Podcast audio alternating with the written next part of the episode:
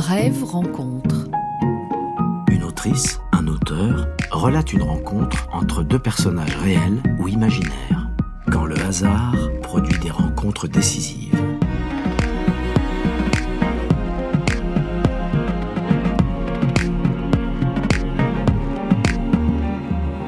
Aujourd'hui, c'est Monica Sabolo. qui nous lit son texte intitulé Bonnie and Clyde. Je vais vous parler de Bonnie Parker, jeune fille avide de célébrité et d'amour, et de Clyde Barrow, petit gangster charmant et désinvolte. Brève rencontre sur France Inter. En mai 1934, les actualités filmées annoncent que deux policiers en moto ont été froidement assassinés. Un témoin oculaire affirme avoir vu Bonnie et Clyde descendre de leur voiture pour les abattre. Dimanche, vers 10h30, j'ai vu une voiture garée là-bas avec un homme et une femme dedans. Il y en avait un de chaque côté. Ils se sont baissés et ont pris leurs armes. Ils devaient être à 3 mètres et là, ça a fait... Voici le couple que William Schiffer dit avoir vu. Clyde Barrow et Bonnie Parker. La police fait circuler ces photos des hors-la-loi dans tout le sud-ouest pour les identifier. La fille a au moins deux revolvers sur elle. Ah, attendez, j'ai mon Kodak avec moi, on va prendre des photos. Hein Mettre ton pantalon, on va faire des photos. allez, allez, viens, Blanche, sors un peu de là. Allez, bouge plus. Voilà, attends, je vais prendre Bonnie toute seule. hein. Allez, viens, chérie. Vite, un petit sourire. Prêt Sur une photographie, prise en 1933, quelque part sur une route du Texas écrasée de soleil, Bonnie Parker affiche une robe rayée que l'on reconnaît aussitôt. C'est celle dont Faye Dunaway porte la réplique dans le film d'Arthur Penn. Elle prend la pose, exactement comme l'actrice dans le Mélo de 1967, façon pétroleuse, béret sur cheveux blonds, cigare consumé entre les lèvres, un pied sur le pare-choc de la Ford V8, noir, volé. Elle est contre le capot, une main tenant son pistolet à la hanche, coude à angle droit, l'autre posée négligemment sur le phare qui paraît démesuré, plus large que son tout petit visage. Pour le reste, elle est plus frêle, bien plus jeune et mystérieuse que Dunaway dont les beaux sourcils et la moue grave vont l'inscrire dans la légende de la pop culture. Son regard est illisible, la lumière aveuglante. Bonnie Parker a 23 ans. Dans quelques mois, elle sera morte. Tombée aux mains des policiers, cette photo fera la une des journaux américains, marquant la naissance du mythe, mélange de terreur et de fantasme. On y voit la fille sans scrupules, l'amoureuse, la borderline, la braqueuse, celle qui fume le cigare, ce qui choqua plus encore que le flingue à son flanc à une époque où les femmes respectables fumaient seulement en privé, et certainement pas à Havane. On voit le scandale, on voit l'arrogance, l'affront au pouvoir. Mais si l'on s'approche et que l'on plisse les yeux, on distingue la Bonnie d'avant. La petite fille rêveuse et sentimentale, la première de la classe, celle qui écrit des poèmes et idolâtre sa mère. Cette image fixe un instant, celui où elle est entrée dans un piège. Ce piège, il est juste là, à ses côtés, avec ses costumes trois pièces, son colt à la ceinture et ses fossettes au menton. Ce piège s'appelle Clyde Barrow. À moins qu'il ne soit contenu dans son cœur à elle, depuis toujours. Il attend, silencieux dans l'obscurité. Il attend la rencontre, l'étincelle qui va tout faire sauter. On raconte qu'il se voit pour la première fois lors d'une fête chez une amie commune, à Dallas, en janvier 1930. On ne sait pas grand-chose d'autre. Seulement qu'elle a 19 ans, lui presque 21. Alors tu viens de l'Est du Texas, comme moi. Oui, Fille d'une nombreuse famille? Oui. Tu es allé à l'école, bien sûr, mais tu n'y as pas appris grand-chose. Tu en savais plus long que tout le monde. Et un beau jour, tu as tout plaqué. Et puis, quand tu as eu 16 ans, ou 17 peut-être, tu as pris cette place de serveuse. Et tous les matins, en te réveillant, tu penses, je déteste ça. Tu détestes ça. Tu descends en ville, tu mets ton bonnet et ton tablier rose. Alors... Blanc. Blanc. Et alors les routiers s'amènent pour avaler leur hamburger. Ils te lancent quelques plaisanteries bien salées. Il y en a qui te demandent d'aller faire un petit tour avec eux, mais tu refuses. La plupart du temps, ils ne veulent que te bousculer dans le fossé, que ça te dise ou non. Alors tu rentres à la maison, tu te jettes en travers de ton lit et tu penses. Mais quand et comment? Comment faire pour sortir de ce trou? Il est irrésistible, drôle, beau parleur. Il se voit en héros à la William S. Hart, cowboy ombrageux, star du western muet avant John Wayne ou Gary Cooper. Elle voudrait être actrice à Broadway ou poétesse célèbre, une star de magazine. Quelques jours après leur coup de foudre, Bonnie présente son nouveau petit ami à sa mère. Sourire enjôleur, tablier noué sur son costume, il prépare du chocolat chaud. Madame Parker, sous le charme, se demande si ce garçon est étudiant ou commerçant. Quelques semaines plus tard, les policiers viendront l'arrêter chez elle, dans son salon, où il a dormi en gentleman sur le canapé et Bonnie à l'étage. Il est question de cambriolage et de vol de voiture. Il n'est encore qu'un gangster amateur, auteur de coups à la petite semaine, voleur de poules et de coffres forts qu'il n'est jamais capable d'ouvrir. Bientôt, Bonnie dormira elle aussi en prison, mais pour l'instant, elle voudrait surtout vivre comme tout le monde, avoir une maison, un marionnette et assouvir sa passion des bébés. Dans le livre La véritable histoire de Bonnie and Clyde, Madame Parker rapporte que sa fille emprunte les enfants du voisinage pour les cajoler des après-midi entières dans la cuisine familiale. Le 14 février 1930, dans une lettre adressée à son Valentin écroué à la maison d'arrêt de Dallas, Bonnie écrit Mon chéri, quand tu seras sorti de cette horrible prison, il faudra que tu te mettes au travail. Je te le demande, je t'en supplie. Surtout pour l'amour du ciel, ne fais plus de bêtises. Jamais. Dans une autre, elle conclut. Ne te tracasse pas, mon chou. Sache que je ferai l'impossible pour t'aider. Même si tu devais en avoir pour des années, j'attendrai toujours. J'attendrai encore et encore, jusqu'à ton retour. Finalement, la patience et les bonnes résolutions se consumèrent aussi vite qu'un bâton de dynamite. En mars 1930, Clyde Barrow, ainsi que deux autres détenus s'évadent à l'aide d'un colt que Bonnie a fait entrer en prison, fixé sous ses seins par deux ceintures de cuir. Peut-être le piège est-il cette arme qu'elle introduit à la barbe des gardiens, plaquée sur sa peau. Ce premier pas de côté, ce frisson, son destin s'est peut-être noué à cet instant, celui de l'éclat et du danger, cette seconde de pouvoir où elle a trouvé une place, aux marges du monde et dans le cœur d'un hors-la-loi. Qui est ce garçon pour qui Bonnier est déjà prête à prendre tous les risques? Un séduisant voyou? Un amant impossible, comme dans le film qui le prétend impuissant? Ou alors juste un gamin incapable de faire face, préférant la fuite à la confrontation? Sur une série de clichés abandonnés dans une planque, il apparaît, tiré à quatre épingles, affichant tantôt un visage enfantin, tantôt l'air d'un gangster, façon Al Capone, pistolet mitrailleur et chaussures bicolores. Il sourit, embrasse Bonnie qu'il soulève dans ses bras, puis lève le menton, regard froid, comme s'il défiait les flics, l'État et le monde entier.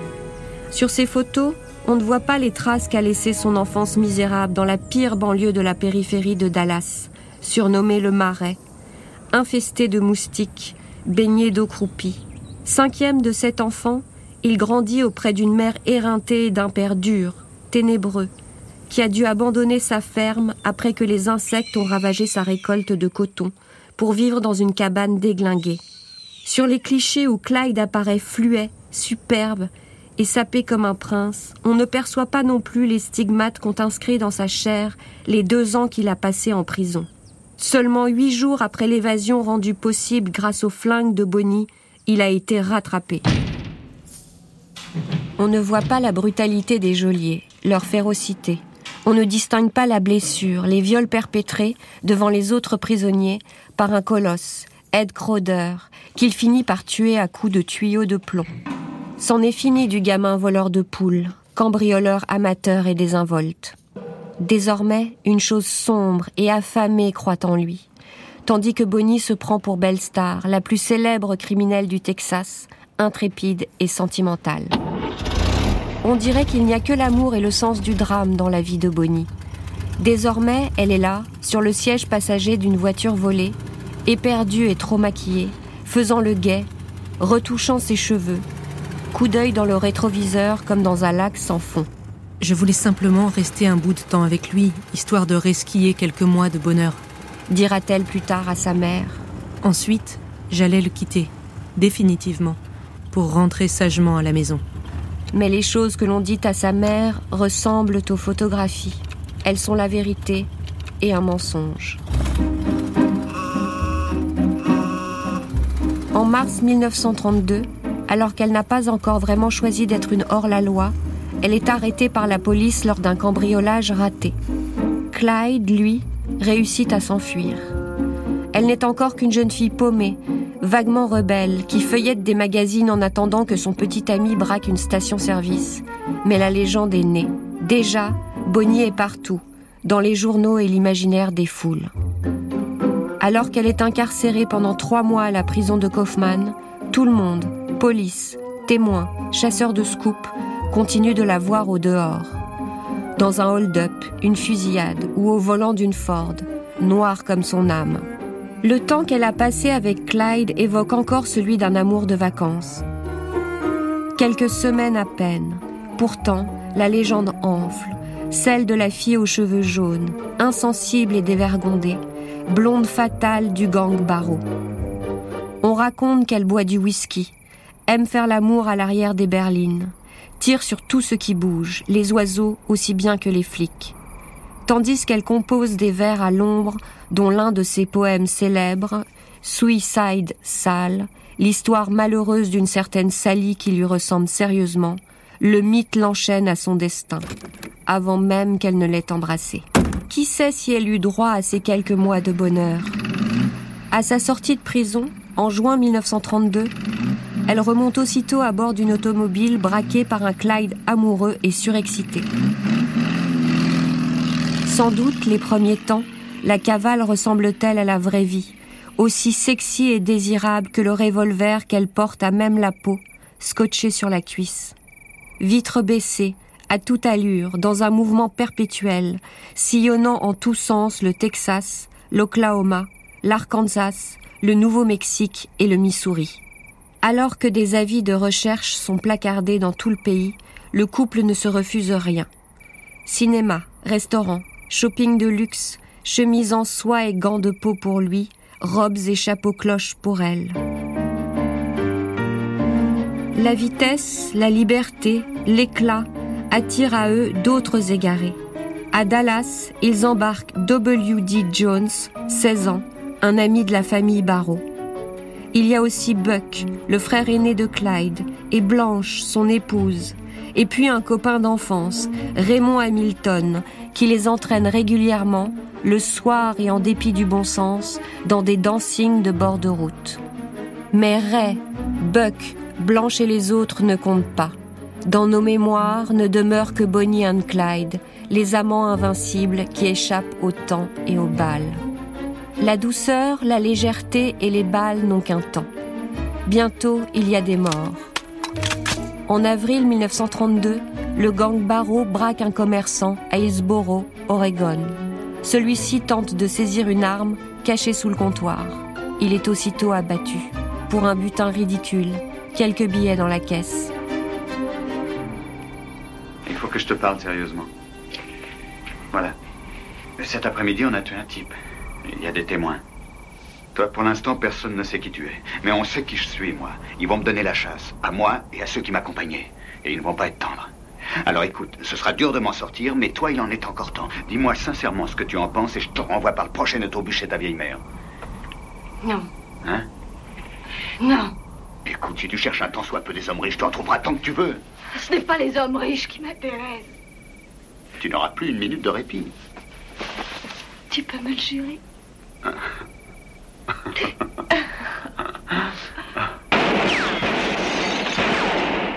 En octobre, dans une épicerie, l'employé qui tente de s'interposer est lui aussi criblé de balles. Puis ce sera le tour de deux flics devant une planque, un employé de station-service, un conducteur à qui l'on essaye de voler sa voiture. Des meurtres pour rien, ou presque. Buddy Barrow, neveu de Clyde. Sa sœur lui avait demandé ce que ça faisait de tuer quelqu'un. Il lui avait répondu qu'il en était malade à chaque fois. Il avait ajouté Ils sont armés et moi aussi. Ils essaient de me descendre et moi, je veux juste m'enfuir. Il a ajouté Je me sens mal. J'ai la nausée en pensant aux gens dont j'ai pris la vie, mais c'était eux ou moi. On impute 13 morts au gang Barrow. Pas un seul ne sera le fait de Bonnie, ce qui n'empêche pas la presse de la décrire en tueuse impitoyable, créature du péché aux ongles faits. Le piège se referme. Alors qu'on les présentait comme de sympathiques Robins des Bois, offrant une revanche aux laissés pour compte, les petits, les marginaux, les oubliés du pouvoir, quelque chose se déplace, se durcit. Ils tuent pour une poignée de dollars lors de casses minables qui leur permettent à peine de survivre un jour ou deux. Désormais, tous les hold-up, cambriolages, vols de voitures, assassinats de la région leur sont attribués. Le voile du fantasme les recouvre. Ils sont les ennemis à abattre.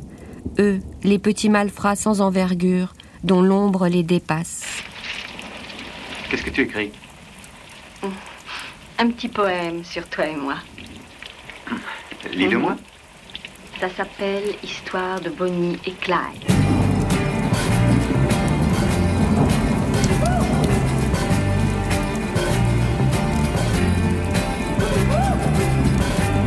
L'histoire de Jesse James. Comment il vécut? Comment il est mort? Ça vous a plu, hein? Vous en demandez encore? Eh bien, écoutez l'histoire de Bonnie and Clyde.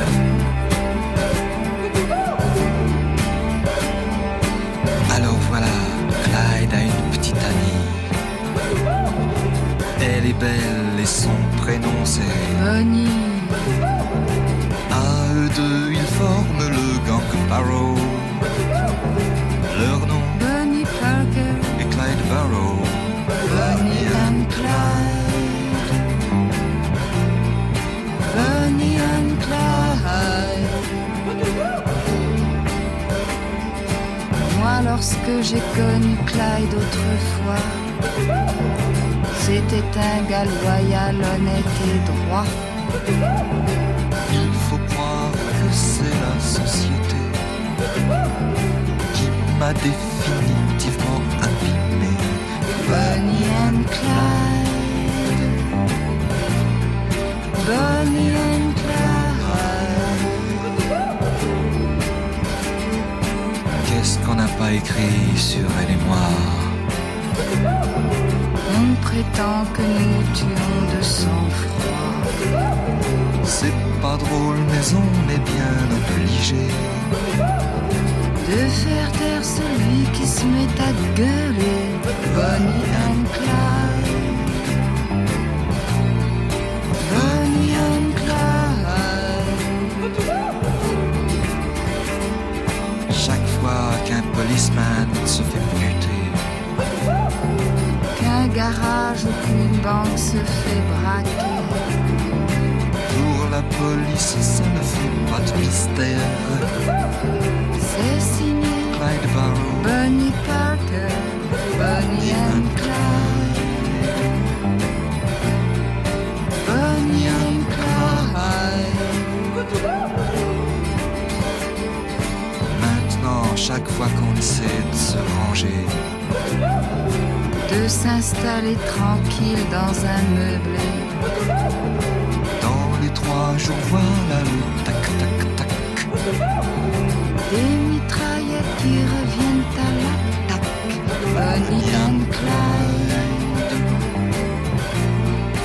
Bonnie and Clyde. Un de ces quatre, nous tomberons ensemble. M'en fous, c'est pour Bonnie que je tremble. Quelle importance qu'il me fasse la peau.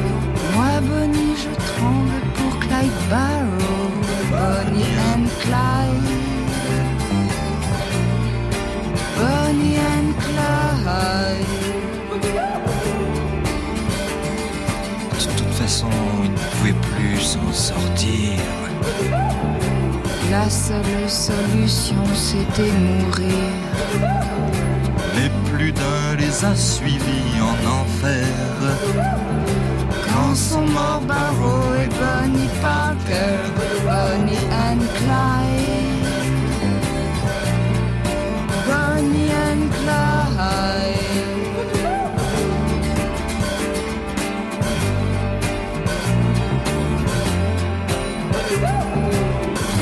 Brève rencontre sur France Inter.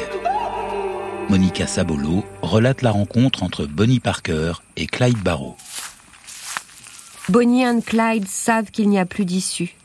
Rien n'est possible, rien d'autre qu'une course-poursuite avec les forces de l'ordre. Être partout et nulle part, en attendant la fin, qui sera, ils en sont convaincus, aussi brève et brutale que leur jeunesse. Réaline Linder, nièce de Bonnie. Ils devaient se sentir abandonnés du monde entier. Ils passaient leur vie à balayer des distances, franchissant une route après l'autre, indéfiniment. Buddy Barrow, neveu de Clyde. Beaucoup de gens pensent que c'était romantique, mais non. À mon avis, vivre dans sa voiture, se baigner dans des rivières et manger dans une boîte de sardines ne fait pas rêver. Leur unique quête était de rester en vie, de survivre, rien d'autre. Dans le poème Le bout du chemin, que Bonnie a rédigé en cavale sur un petit agenda, les illusions romantiques ont cédé la place à la fatalité. La route était mal éclairée. Aucun panneau pour te dire où aller. Mais ils étaient bien décidés. Si toutes les routes devaient s'enfoncer dans la nuit, ils iraient jusqu'au bout, jusqu'à la mort. Reste le panache, le jeu de deux adolescents, mi-perdus, mi-transgressifs, au cœur vif ardent, persuadés qu'ils font feu simplement pour se défendre. Leur passe-temps favori consiste à kidnapper les forces de l'ordre. Ils enlèvent des policiers sous la menace d'une arme, juste pour le plaisir. Allez, les mains en l'air.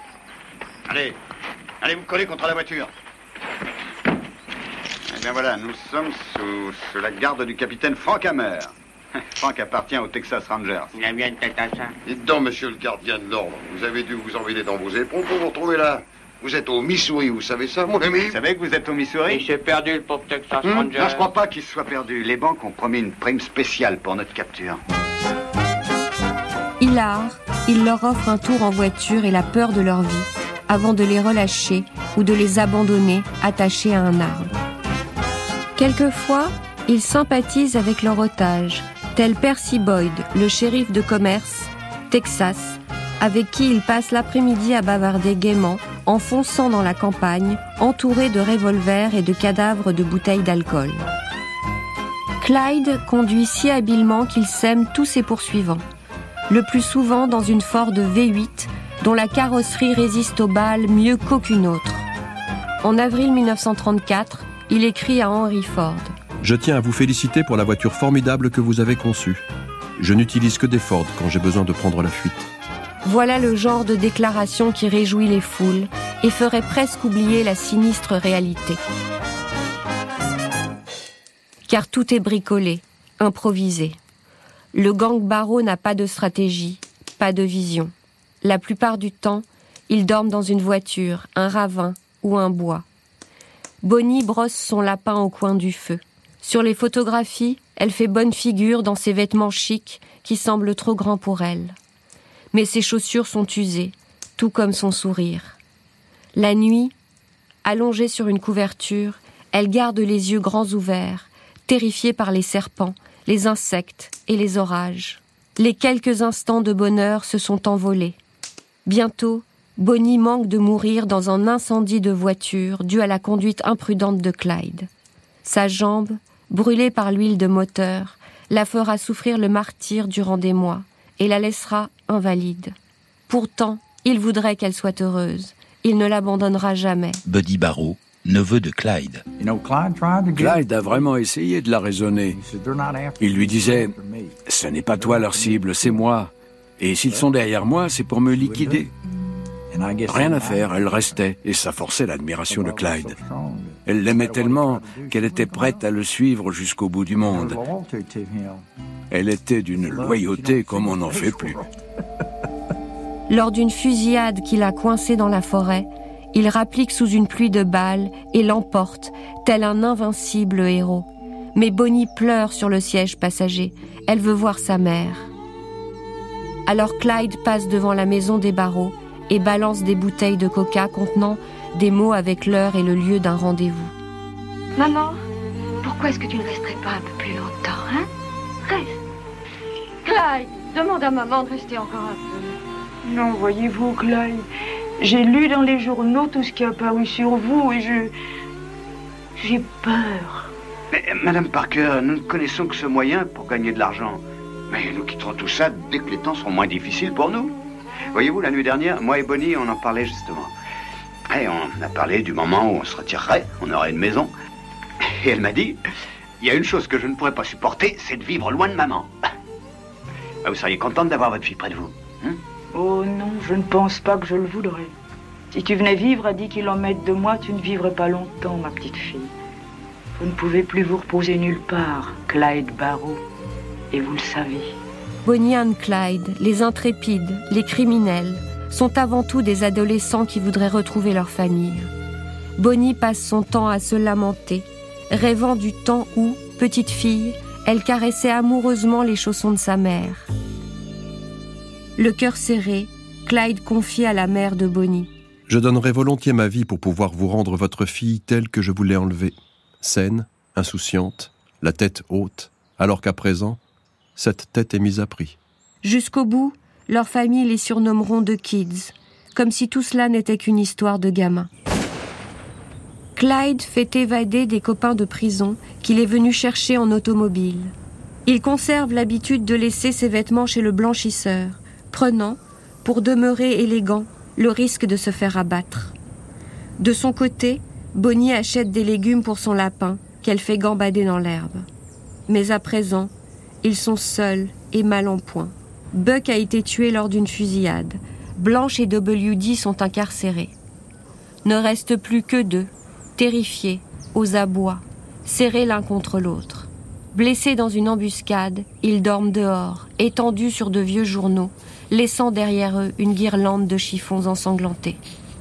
Quelque chose se contracte encore, ne demeure que le vide et la tragédie. Au fond, tout cela ne mène à rien. C'est complètement idiot. Ils te tuent, tu les tues. Dit Clyde. On se demande pourquoi on est né, pourquoi les autres sont nés.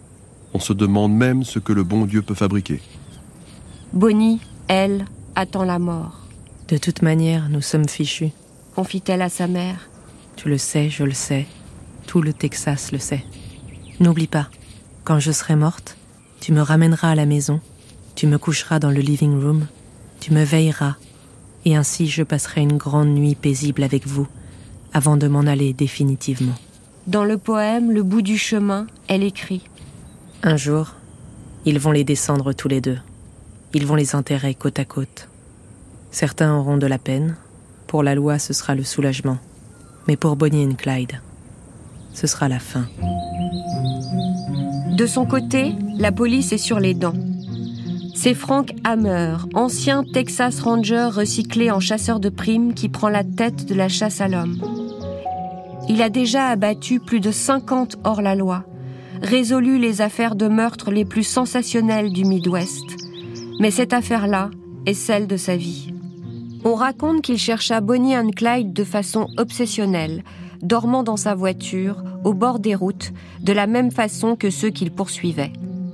Il mit sur pied le piège, celui de la dernière rencontre, en Louisiane, quelque part sur la Highway 154, entre six hommes de loi à cran et deux fugitifs éreintés. Informé que Bonnie and Clyde s'apprête à rendre visite à Henry Medvin, membre du gang Barrow, dans la ferme de son père, Ivy, Frank Hammer décide de leur tendre une embuscade. Le matin du 23 mai 1934, en échange d'une réduction de peine pour son fils, Ivy Medvin gare sa camionnette sur la route qui mène à sa propriété et fait mine de changer un pneu. À 9h15, surgit une Ford V8. Au volant, Clyde Barrow. À ses côtés, Bonnie Parker dans une robe rouge.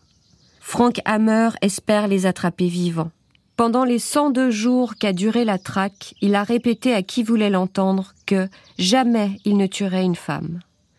Mais ce que l'on se raconte à soi-même est aussi la vérité et un mensonge. En apercevant le père de son ami au milieu de la route, Clyde ralentit. Une seconde à peine. Les hommes font feu. Plus de 167 balles de pistolets mitrailleurs et fusils à pompe. Les fugitifs n'ont même pas eu le temps de saisir les pistolets à leurs pieds. Ensuite, la fumée provenant des armes à feu nimbra la carcasse de la Ford comme si elle émergeait du brouillard.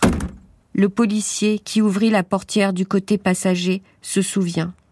J'ai vu une belle et jeune demoiselle et j'ai senti son parfum léger. Sur les photos prises quelques minutes après la fusillade, on aperçoit, par la portière ouverte, la silhouette de Bonnie, minuscule, recroquevillée, la tête sur l'épaule de Clyde. Buddy Barrow, neveu de Clyde. Mon grand-père était horrifié par ce qu'il a vu. Et il a fondu en larmes. Rien que récupérer son fils dans un tel état, c'était un choc. Des curieux, rameutés par les détonations, s'attroupent, de plus en plus nombreux, autour de la carcasse, s'acharnent à voler ce qu'ils peuvent pour conserver une trace du mythe, la vendre peut-être, ou simplement tenir dans sa main l'insaisissable, le danger et la mort. On essaye d'arracher un morceau de la robe de Bonnie, de lui ôter ses bagues, dont l'alliance de son mariage qu'elle n'a jamais retirée, de lui couper une mèche de cheveux. On extrait les balles fichées dans les arbres alentours avec des canifs. Un acharné veut trancher une oreille de Clyde, un autre son majeur droit, celui qui appuyait sur la gâchette. Que demeure-t-il de nous? Quelques objets, un mystère. Plus de 50 voitures suivent la Ford, où reposent toujours les corps de Bonnie and Clyde, tractés par une remorqueuse composant un cortège macabre jusqu'à la ville d'Arcadia. Là-bas, des queues infinies se forment devant la chambre mortuaire où sont entreposés leurs cadavres, en réalité l'arrière-boutique d'un magasin d'ameublement. Des milliers de curieux défilent pour voir les corps. Certains brisent des vitrines, le directeur asperge la foule de liquide destiné à l'embaumement pour faire reculer les fous furieux. Dans les journaux sont publiées des images de Bonnie, le visage ensanglanté et les seins nus. Elle ne put jamais, comme elle l'avait souhaité si ardemment, passer une dernière nuit dans sa famille. Mai 1934, les actualités filmées assistent à l'enterrement de Bonnie et Clyde. Des milliers de personnes assistent au retour de Clyde Barrow. Dans ce funérarium de Dallas, son corps repose pendant qu'une file interminable d'hommes, de femmes et d'enfants se rassemble devant son cercueil pour avoir un bref aperçu du garçon qui a tant semé la mort et la destruction. Dans un autre funérarium de Dallas, à 5 km de la ville où repose le corps de Clyde, repose la dépouille de Bonnie Parker. Et ici, la foule est encore plus nombreuse. D'après les archives, Bonnie était la pire des femmes bandies depuis l'époque de Bellstar. Elle est la seule femme à avoir été abattue par des officiers lors d'une tentative de capture. Les derniers mots du poème de Bonnie qu'elle a écrit avant sa mort. Pour certains, ce sera le chagrin. Pour la loi, ce sera un soulagement. Mais pour Bonnie et Clyde, ce sera la mort. De toute évidence, le crime ne paye pas. Les commentateurs s'étonnent qu'il soit si minuscule. 1m67 pour lui, 1m55 pour elle. Ils ne sont pas enterrés côte à côte, ainsi que le voulait Bonnie. On raconte que sa mère siffla entre ses dents. Il l'a déjà eu assez longtemps pour lui. La fille aux cheveux jaunes est inhumée, seule, tenant dans sa main un bouquet de lys blanc, livré par un admirateur anonyme. Après leur mort, le mythe continue de se répandre, telle une nappe de pétrole brillante. Dans les journaux, dans les livres tels fugitifs de Yann Fortune, sortis quelques mois à peine après leur disparition, ou dans des films à la beauté crépusculaire. Joe You Only Live Once de Fritz Lang en 1937. Joe Et puis vint le film qui allait les inscrire pour toujours dans nos imaginaires. Sorti juste avant mai 68, il annonçait la révolution et un nouveau cinéma, sexy, brutal, moderne. Faites du cinéma, je parie. Dactylo. Boniche Dites donc, attention à ce que vous dites. vous. Lui en séducteur impuissant, une allumette dans la bouche. Elle affamée, sans soutien-gorge ni scrupule, caressant un pistolet comme un sexe.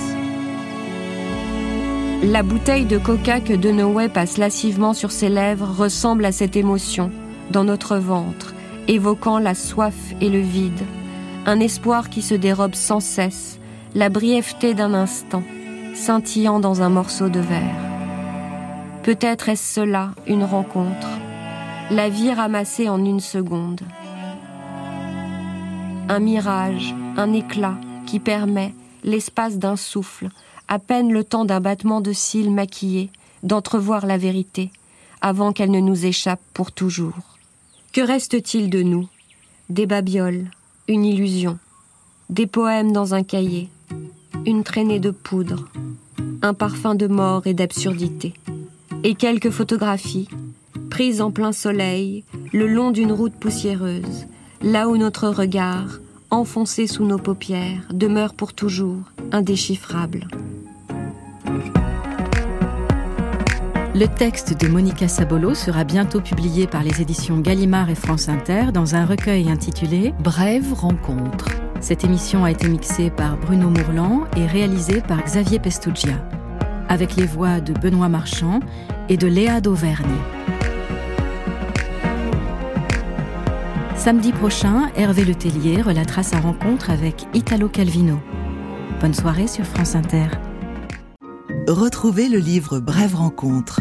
Neuf écrivains célèbres relatent une rencontre, réelle ou imaginaire. Brève rencontre ou comment le hasard peut changer une vie. Une coédition France Inter.